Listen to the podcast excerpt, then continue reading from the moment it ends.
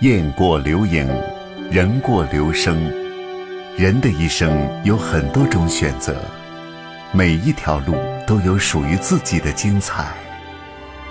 我们需要比别人懂得更多的道理，我们需要坚持、奋斗和追求。纸鸢之声，用声音展示多彩的世界，用信念。引领心中的梦想，纸鸢之声，讲述有温度的故事。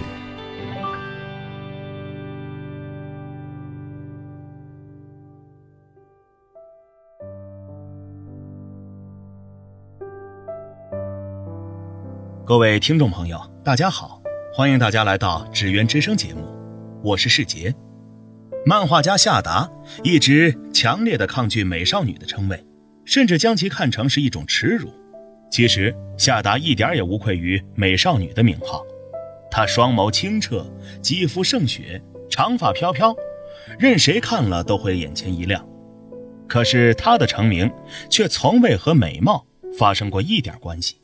这个心思灵巧的女孩，自小就对绘画有着不同寻常的热爱。在别的孩子疯玩疯闹的时候，她总是静悄悄地躲在房间里边作画。一画就是一整天，他越来越觉得，用粗细各异的线条与缤纷的色彩描绘心事的起伏，是这样美好的一件事儿。十四岁时，夏达加入漫画社，很快就迷上了漫画。他不厌其烦地作画，并且开始尝试投稿，很快就有作品见诸报刊，这让他备受鼓舞。慢慢的，画漫画对于夏达来说，已经由兴趣。转变为了习惯，变得像吃饭睡觉一样必要了。在中国，画漫画并不是一份有前程的工作，所以二十二岁那年，大学毕业的夏达马上陷入了找不到工作的窘境。揣着自己的理想，他毅然来到了北京，在一间不足十平方米的潮湿的地下室里，开始了自己的寻梦之旅。那段日子异常的艰难。这个柔弱的女孩时常忍受着疾病和饥饿的煎熬，却始终紧握画笔。正如他后来说的：“七年，挨过饿，吃过苦，生病靠死扛，不出门是因为躺着扛饿，瘦是因为消化系统彻底紊乱，头发长是因为没钱理发，每天拷打着自己的精神和体魄，作画，作画。”那段漫长而卑微的日子里，生活对于夏达展露出了最狰狞的一面，可是他却始终没有想过放弃。就这样，夏达默默无闻地画了七年。在这七年里，夏达无数次地透支自己，在漫画业最萧条的时候，微薄的稿酬甚至不能为他换来最基本的温饱。可是他执意不肯转行，因为他相信，只要全力以赴奔赴梦想。上帝就会对自己露出微笑。在一连串的优秀作品相继面世之后，命运终于对夏达露出了微笑。杭州的一家知名漫画工作室向他抛出了橄榄枝，接着他的几部作品相继获奖，换来了读者们好评如潮。不久之后，夏达的画在国际上获奖，他也在老牌的漫画家长茂木航雄和松井荣元的推荐下。闯入日本漫画界，紧接着，日本顶级漫画杂志转载了夏达的作品《子不语》，引起了巨大的轰动。此时的夏达终于可以不再担心生计而安心作画了。可夏达并没有因为环境的改变就放纵自己，享受生活。他依旧保持着每天工作十小时的习惯，经常为了工作一周不换衣，五天不洗头，常常带着高烧来作画。熬得双眼通红。与此同时，出版社为了宣传作品，将夏达的一组照片放在了网上。夏达清丽可人的形象立即俘获了无数人的心，他很快就红遍全国，粉丝们亲切地称之为是“美少女画家”，狂热地传播着夏达的照片和作品。此时的夏达俨然成为了一颗闪亮的明星。若是别人，大约会借此机会来炒作一下自己，而夏达却不肯靠着美少女的名号推销作品。他说：“我只是想画漫画而已，我的未来计划也只有创作。他请大家别再传播他的照片，转发关于他的新闻，还要求人们不要在自己的名字和职业前加上“美少女”等字眼，因为这让他倍感耻辱。夏达知道，自己的成就和美貌无关，将来的成就也不会和美貌有关系。用自己的才能打破花瓶的名声，这才是一个新时期女人该做的。好了，各位，接下来请欣赏微广播剧《威武川军》第二集。打炮变哑巴！李小千，你就别逞能了啊！今天要不是这友军及时赶来，恐怕呀，咱们真他妈的全躺在这儿。哎，团长，啊，咱们的友军上来了。走，去会会友军。走。川军的勇士们，大家好啊！你好，我是川军第二十二集团军第六军团的团长唐国忠。你好，你好，我是八路军独立团团长刘大勇。啊，你们不是国军，是八路军啊！你们是共产党的队伍？对，我们驻守在徐州。刚刚啊，听到这边打得非常激烈，我就带着人啊过来增援你们了。哈哈哈哈哈！太感谢你们了，要不是你们呀，我们恐怕就全军覆没了。嗨，哪里的话，我还要感谢你们呢。如果不是你们把左川的队伍拖走，我们就没办法捣毁铁路了。现在啊，敌人的运输线已经被我们破坏了。哦，太好了，只是我们的兵力不够啊。老蒋说好要给我们派部队增援，可是现在。粮食、弹药什么都没有，部队就很难坚持打下去呀。对呀，这次啊，咱们虽然打了一个鬼子的突然袭击，但是只能牵扯住鬼子。嗯，你们还是赶紧撤吧。不行啊，现在我们还不能撤，我们的任务就是死守藤县。刘团长啊，要不还是你们走吧，我们必须留下来继续和小鬼子血战到底呀。但是就是打也不能硬拼呐。走吧。咱们回去啊，商量一下，看怎么打。嗯，硬打的话等于送死吗？这不是？好，好啊！传王命令，集结部队，一营的人留下转移伤员，三营的士兵留下来修复防御工事，其余的人全部撤离，准备下一场战斗。是。藤县、邹县是通往徐州的交通要道，可谓牵一发而动全身。唐国忠率部队到达藤县时，日军已源源不断地向津浦线北段增兵，准备进攻藤县，直取徐州。日军指挥官佐川带着几十门大炮、战车、飞机、装甲火车，还有几万日本鬼子，开始全面攻打藤县。唐国忠部队在第一场战斗中伤亡惨重，形势相当危急。樱花，哎，樱花，这几个伤员清洗一下伤口之后，去准备一下手术要用的麻药。好，嗯，春梅姐，小天哥的腿伤怎么样了？严重吗？他还好，没有伤到骨头，恢复几天就可以了。就他们，什么几天？春梅，我不过就擦破点皮儿嘛，老子可没那么娇气。给我包扎一下就行了，明天我还得参加战斗呢。我说春梅，你的堂哥哥可是非常需要我的。哼。李小天，你要是再贫嘴，看我不收拾你！去救他们，躺好了，屁股别动。哎呦，疼！哎呀，春梅姐，小天哥可是伤员呢。看吧，还是银花心疼我。樱花，你能不能别一口一个小天哥小天哥的，听得我全身都起鸡皮疙瘩。哎呀，本来就是小天哥嘛，难不成我叫他小天弟弟呀？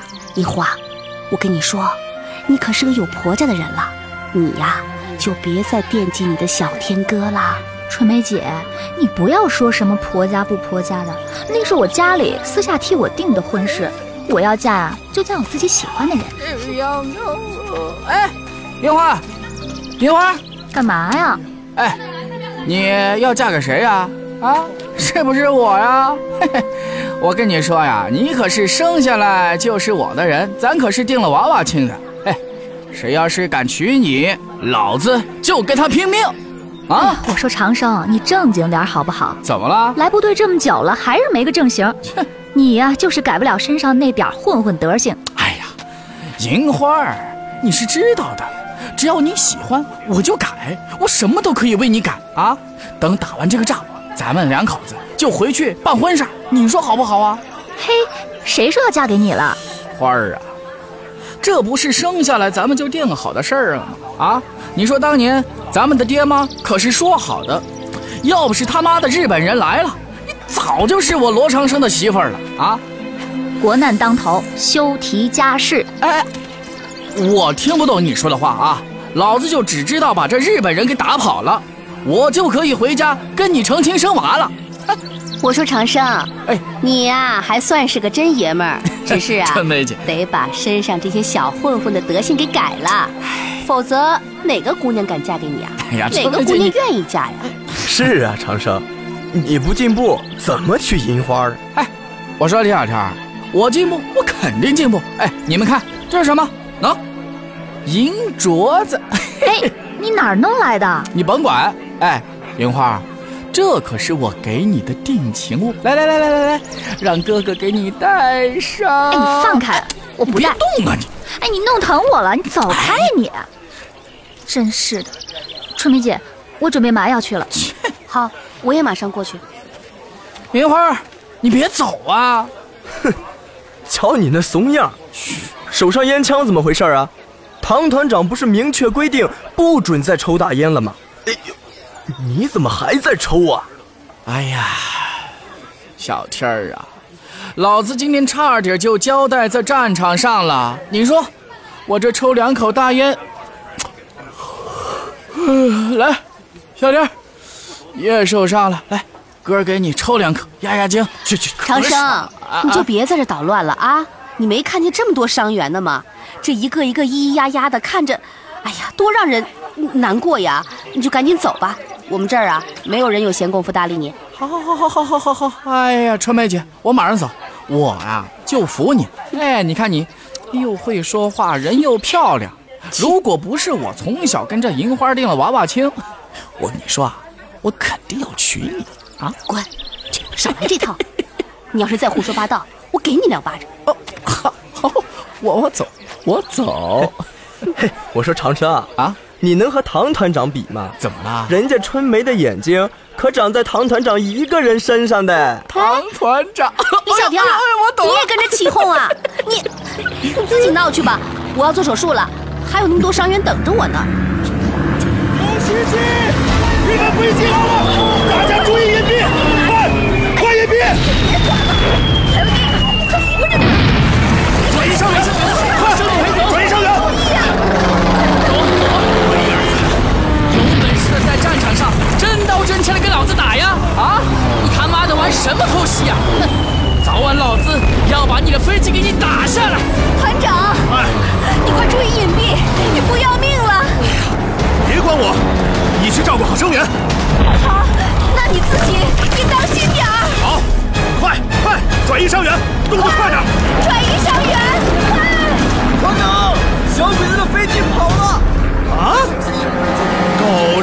日本，我还以为你发现我们了呢，结果只是虚晃一枪。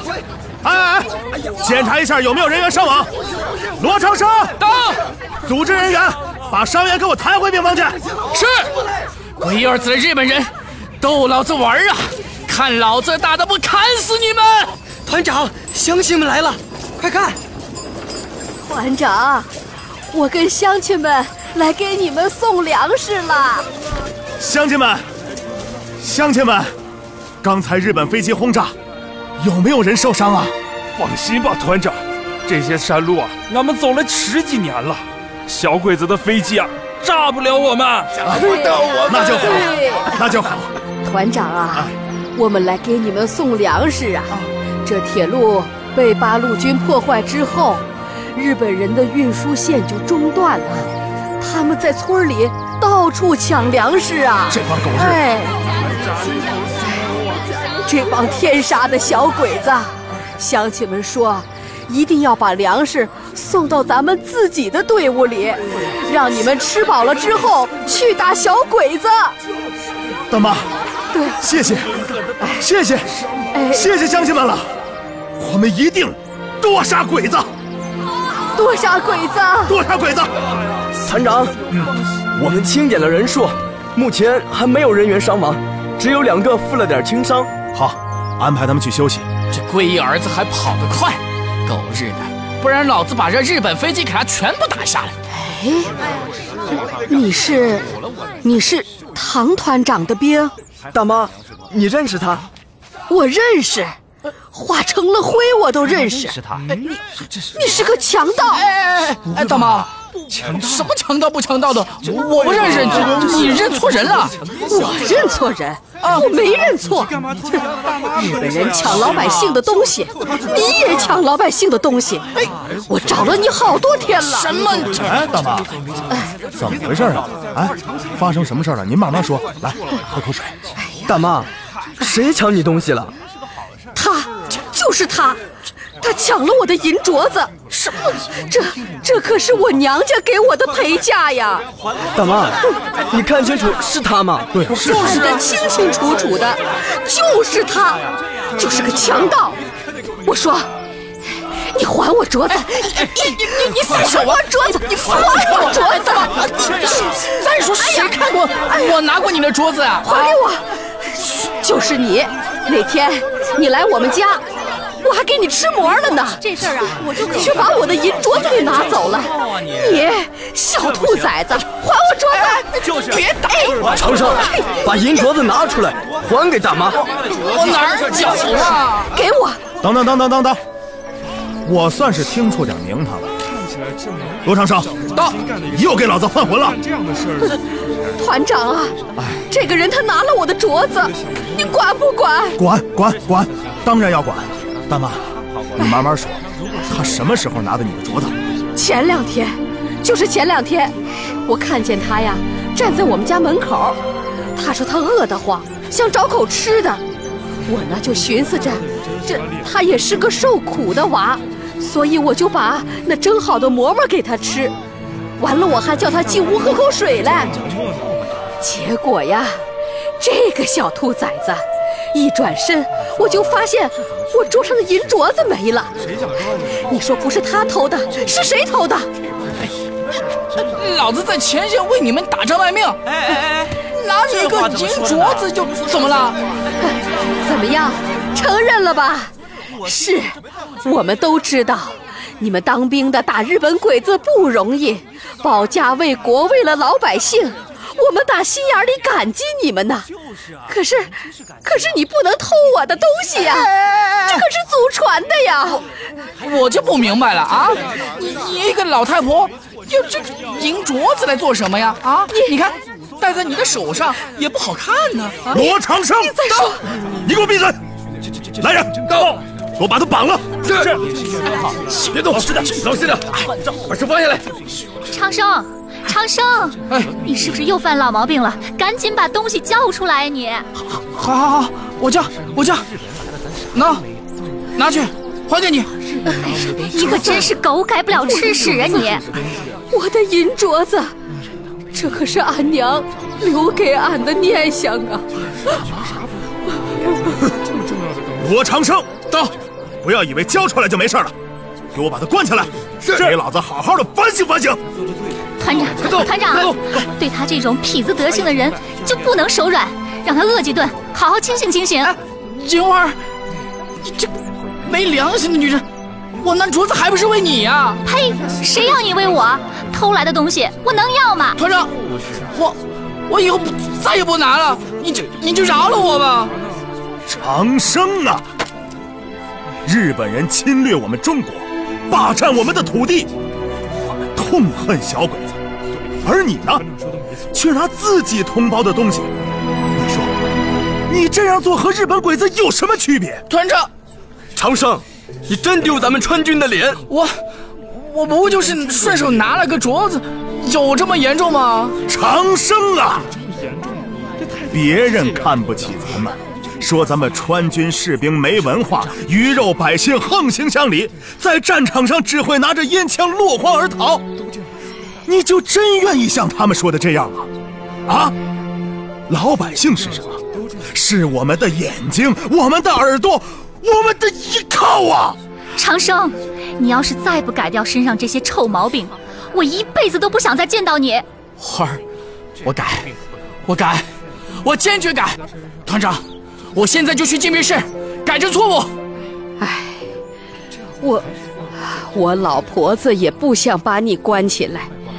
唐团长啊，哎，大妈，这娃知道错了，您就原谅他吧，让他在战场上多杀几个鬼子，比啥都强。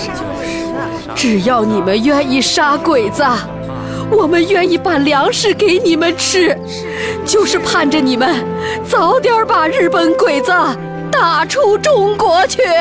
对，是的，日本鬼子打出中国。团长。团长，哎，咱们伤员的伤口感染的特别厉害，现在我们没有消炎药了。啊，你们需要消炎药？啊，是啊，大妈。啊，姑娘，你别着急。大妈，你有办法？我带乡亲们上山给你们采药去。那座山呐，就在后头，有很多的草药啊。是吗？我们村有一个叫张二娃的，被狗给咬了。小娃子差点连命都没了，是我给他采的药，然后没几天治治就好了。别担心，别担心啊！真的，大妈，那真是太好了，太感谢你了。大妈，哎，谢谢乡亲们对我们的支持呀！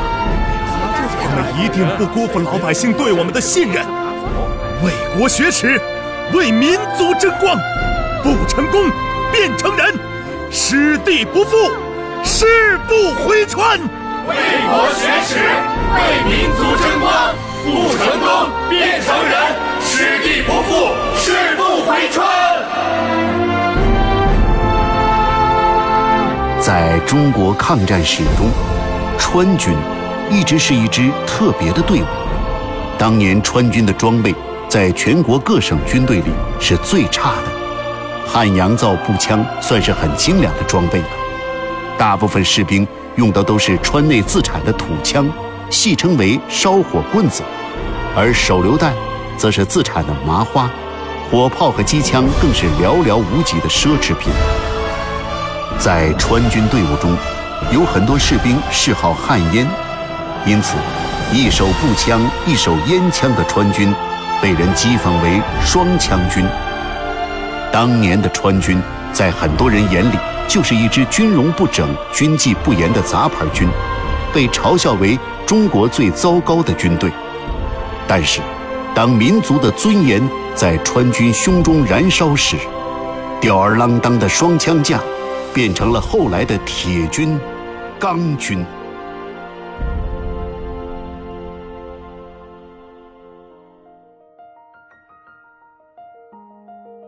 祖父整天都在园子里。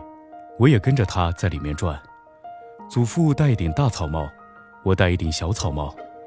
祖父栽花，我就栽花；祖父拔草，我就拔草。祖父种小白菜的时候，我就在后边，用脚把那下了种的土窝一个个的溜平。其实，不过是东一脚西一脚的瞎闹。有时不单没有盖上菜种，反而把它踢飞了。祖父铲地，我也铲地。因为我太小，拿不动锄头杆，祖父就把锄头杆拔下来，让我单拿着那个锄头的头来铲。其实哪里是铲，不过是伏在地上用锄头乱勾一阵。我认不得哪个是苗，哪个是草，往往把谷穗当作野草割掉，把狗尾草当作谷穗留着。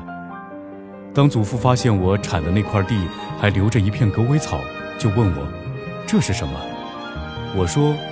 谷子，祖父大笑起来，笑得够了，把草拔下来，问我：“你每天吃的就是这个吗？”我说：“对啊。”我看祖父还在笑，就说：“你不信，我到屋里拿来给你看。”我跑到屋里拿了一个谷穗，远远地抛给祖父，说：“这不是一样的吗？”祖父把我叫过去，慢慢讲给我听，说谷子是有芒针的，狗尾草却没有。只是毛嘟嘟的，很像狗尾巴。我并不细看，一抬头看见一个黄瓜长大了，我跑过去摘下来吃黄瓜去了。黄瓜还没有吃完，我又看见一只大蜻蜓从旁边飞过，于是丢下黄瓜追蜻蜓了。蜻蜓飞得那么快，哪里会追得上？好在也没有存心一定要追上，跟着蜻蜓跑了几步，又去做别的了。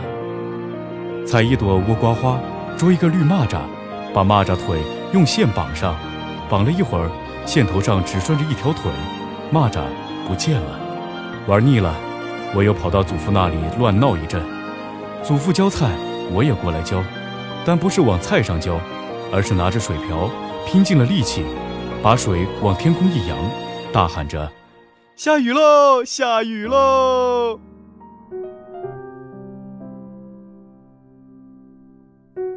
各位听众朋友，《纸鸢之声》节目由广播节目制作中心制作，我是世杰，咱们明天再见。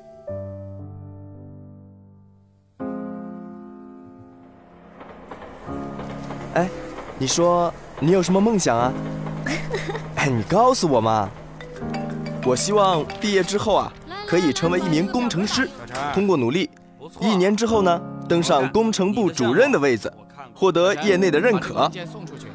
三年后我们会结婚，这些年会有自己的孩子。记不清在这里讲过多少关于青春的故事。我的公司准备在纳斯达克上市。如果没有一种引领，会不会有人在意这座城市的建设，呼唤我们的参与？我有什么梦想？我想成为一名 dancer。纸鸢之声，梦想其实就藏匿在我们每一个人自己的行动里。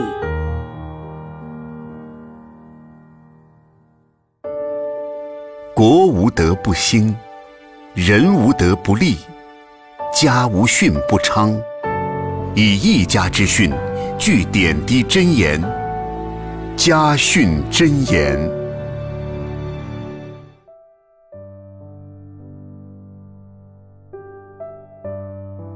各位听众朋友，欢迎您收听《家训真言》，我是世杰。亲情，是你生病时的探望与呵护，它使你在黑暗里能够感受到阳光的温暖。增强你战胜病魔的决心，亲情是你受挫时的鼓励与支持，它使你在绝望中感受到无私的胸怀，鼓励起你继续前行的信心。亲情是你得意忘形时的棒喝，它使你在骄横无比时感受到严厉的目光，保证你正确前进的方向。亲情包含了许多。它不仅是一个感情，更是我们对家的眷念。各位朋友，请欣赏微剧《树风》，尊重生命。下集。一家训，谈家教，传家风，汇真言，讲身边故事，树文明新风。家训真言。微剧树风，可得把他们两个生命给照顾好呀。嘿，瞧我，只顾着和你说话了，都陪你走到菜市场了。我先走了啊。嗯，再见。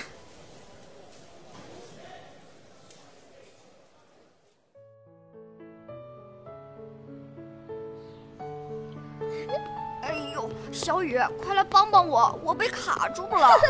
哎呀，哥哥，你吃的太胖了！嘿，你才胖呢！你自己吃的少吗？还说我胖？说你胖，你就是胖！你胖！云云、小雨，怎么又吵起来了？你别管，我和妹妹闹着玩的。你胖，你胖，你最胖了！是啊，是啊，白姐姐，有人来了，你快去开门吧。哎。你们别吵。小苏啊，我想到了一个好主意。怎么，可以联系到他们？这怎么可能？我是说呀，我有办法拿到咱们的工资，又能安置这两个孩子。真的？嗯，我认识了一些人，他们很乐意收下云云、小雨这两个可爱的孩子，而且还会给我们一笔丰厚的报酬。刚好可以弥补这两个月损失的工资。陈管家，你，你这不是在卖孩子吗？你想干什么呀？那些人贩子怎么可能会好好的对待云云和小雨呢？你想钱想疯了吧？小苏，你这是什么话呀？我们在城里活下来，真是不容易呀。什么地方不需要钱？这两个月付出都打了水漂，可不想后面还拖着两个油瓶子。不行，你想要钱自己找去，我绝对不允许你动孩子们。就算我贴钱，也不会把孩子去卖钱的。哎哎，小苏，你赶紧走！怎么办呢？怎么办呢？白姐姐，你生气了？啊，没事儿，你们以后别理陈管家了，去玩吧。我把你们的衣服洗了。好，我去拿脏衣服。小雨，你慢点儿。白姐姐，爸爸妈妈怎么还没有回来？他们啊，之前不是说了吗？他们出差去了，所以暂时还回不来。那天我我看见他们吵架了。什么？陈管家又回来了。陈管家，我都说了不行。呃，你们是？呃，你好，我是卓先生公司的职员。卓先生这栋房子是公司分配的，现在卓先生已经辞职离开，我们需要把公房收回了。啊？可是卓先生的孩子还在这里啊！啊，真的不好意思，可能需要他们换一个地方住了。哎，都去检查一下房屋。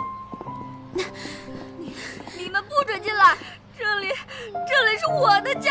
等等一下，这个我我我们不住在这里，真的没有地方住了，而且这两个孩子都还小呀，你们怎么能把他们赶出去了呢？嗨，你也别为难我们，这房子是上面让我们收回去的，没办法不收啊。求你了，孩子不能没有地方住啊！你们是小偷，我打你们，打你们，你们出去，出去！小雨乖，别闹。先生，就算真的不能把房子留下，能不能多给我们一点时间？我们收拾收拾就搬走。这坏人看见爸爸妈妈不在就欺负我们，哼！哥哥，求你了，我需要一点时间给孩子们一个住的地方，他们，他们不能露宿街头。呃，好吧，明天早上是最后期限了，我明早再来。好，谢谢谢谢。白姐姐，我没事儿。云云、小雨，你们要乖一点。我们回房间收拾行李好不好？姐姐带你们去另一个地方住。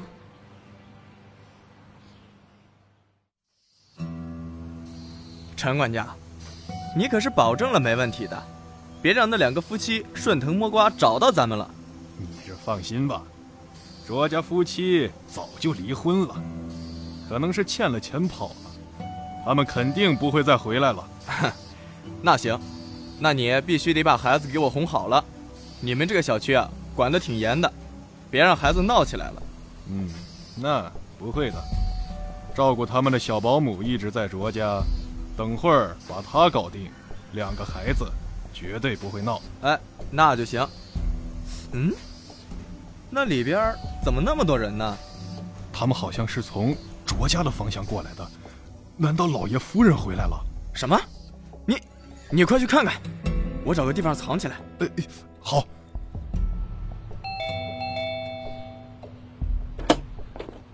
陈管家，你，陈管家也要赶我们走。白姐姐，我不想走，不想走。别担心，别担心。走哪里去？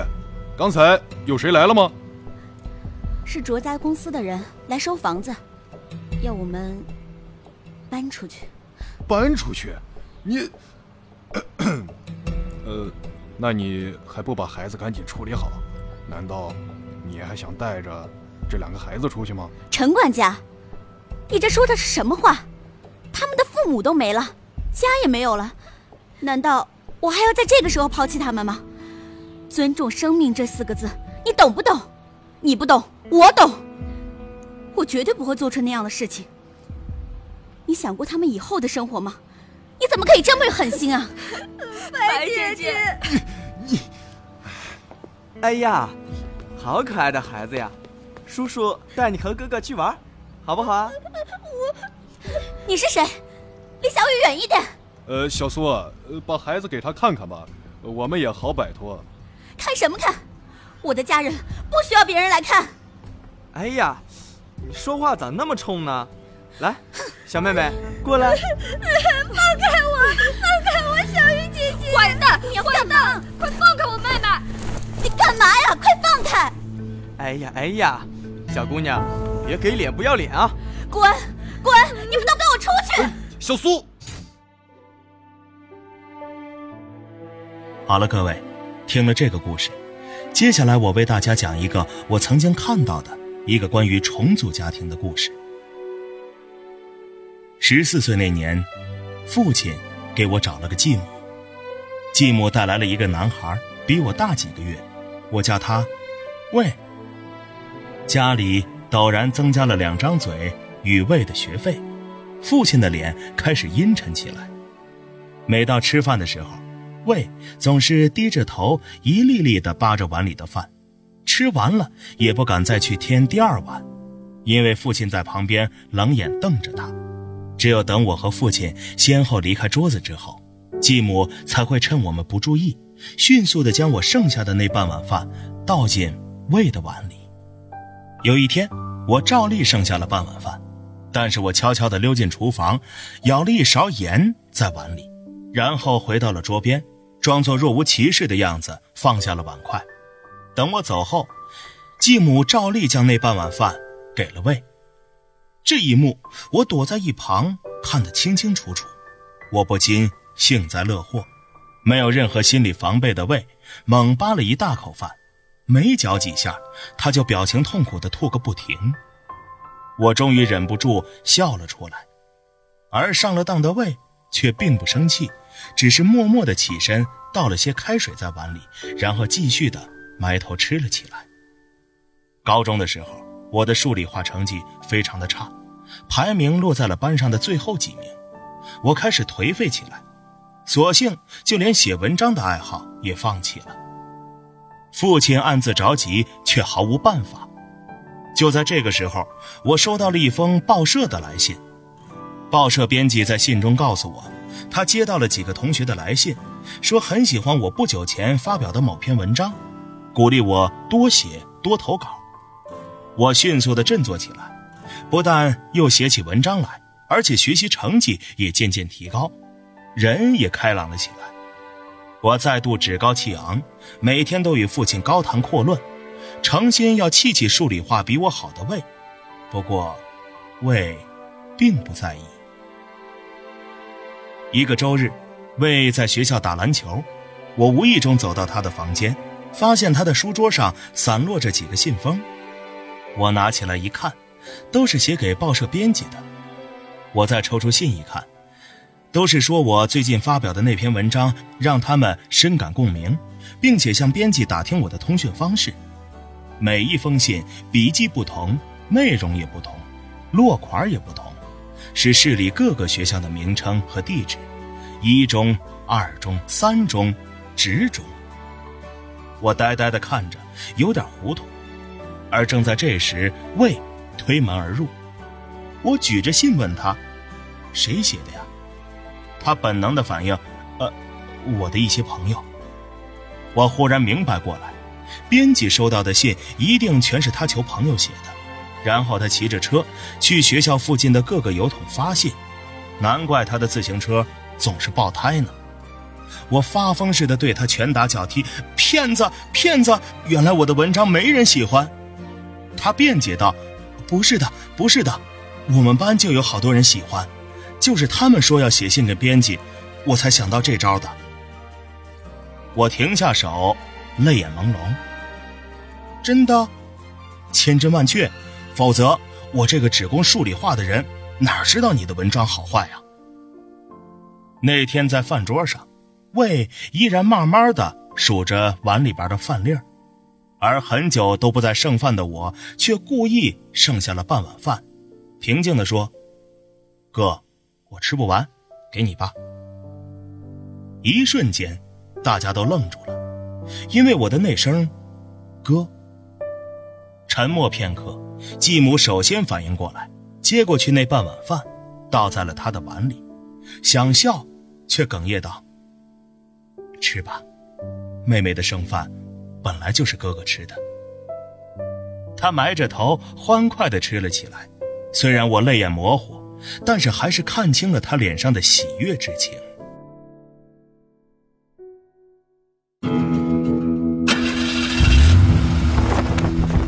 世界很大，世界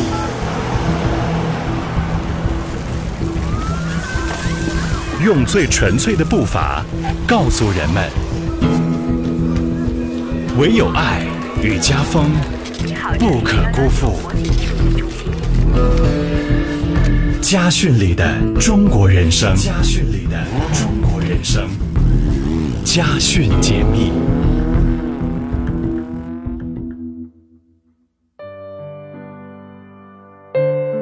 这钱钟书啊，大家都知道，是一名大家，前不久过世的杨绛先生的丈夫。剧作《围城》的作者，大家对于这对夫妻的印象，相比都是什么大家吃饭、文学者的气质。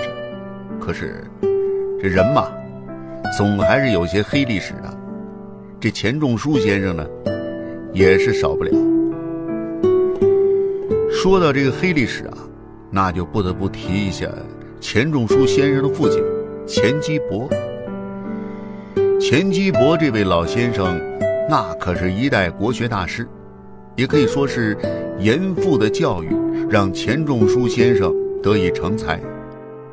其实呢，钱钟书先生出生后就出赐给伯父钱基成了。那伯父呢，对他采取放羊式教育，每天下午授课，上午带着他上茶馆听说书、品民间小吃。这小孩子嘛。自然对这个玩的非常开心，所以呢，就逐渐染上了晚起晚睡、贪吃贪玩的坏习惯。钱基博先生这就看不惯了。你们想想，一国学大师，看到其他人都这样摇头叹息，更甭说是自己的儿子了。想要惩戒儿子吧，又担心兄长不满，所以呢，干脆提出让仲舒进入新式小学读书。钱钟书先生当时可没有学数学啊，进入小学后跟不上班钱基博先生就为他恶补数学，可是儿子就是不开窍，总是对数学七窍通了六窍，气得他拧着儿子的皮肉用于惩戒。一九二零年的时候，钱基成去世后，钱钟书先生就直接由父亲管教了，这么一下。钱钟书先生终于在父亲的管教下改变了坏习惯，而且呢，他才思敏捷，只要静下心来读书，几乎是过目成诵。一旦与伙伴们玩耍的时候，就信口开河，脏否古今。钱基博先生也因此为他改字莫存，取意于《易经》系辞的“默而成之，不言而信，存乎德行”。告诫他少说多做，以防口生祸端。后来，钱基博弟弟基厚的儿子钱仲涵先生曾经回忆说，他和堂兄钱钟书在东林小学读书的时候，每天下午放学都会去钱基博任教学校去。钱基博先生呢，就要他们到他的办公室，或自修，或教读古文。待在校学生晚餐后，才带他兄弟俩回家。钱基博先生对钱钟书先生管教极严，在钱钟书先生十六岁的时候，还被痛打过一顿。那是一九二六年秋到第二年的夏天，钱基博先生北上清华任教，寒假没回无锡。此时的钱钟书先生正读中学呢，想着父亲不回来了，就放纵自己，没有温习课本。一头扎进了小说的世界，直到假期结束，才记起连课本都没翻过呢。但是没办法，时间一点一点的过去了。要补也补不回来了。所以，一九二七年暑假，父亲回来拷问功课，钱钟书先生自然就没能过关，被痛打了一顿。但是啊，这也激起了他奋发读书的志气。后来广泛涉猎古文词类窜、骈体文抄、十八家诗抄等等，打下了坚实的古诗文基础。钱钟书先生写客套信从不起草，提起笔一挥而就。如果是八行签，几次抬头写来恰好是八行，一行不多，一行不少。这般功夫也是他父亲训练出来的。后来钱钟书先生考入清华大学外文系，钱基博先生时常写信给他。一封信中说：“做一仁人君子，比做一名士尤切要。”随后一封信则表示：“现在外间误论，未如文章胜我，学问过我，我故欣喜；然不如人称汝读识过我，力行过我，我犹欣慰。希望钱钟书能够淡泊明志，宁静致远。我望汝为诸葛公、陶渊明，不喜汝为胡适之、徐志摩。”家训真言精彩节目内容已经上传至蜻蜓 FM、考拉 FM、荔枝 FM、喜马拉雅平台同步更新。你只需要打开应用，搜索“家训真言”，聆听精彩家风家训，分享身边的感动故事。家训真言由节目制作中心制作，欢迎您到我们的微信公众平台 iTouch 上留言参与互动。感谢您的收听，我是世杰，咱们明天再见。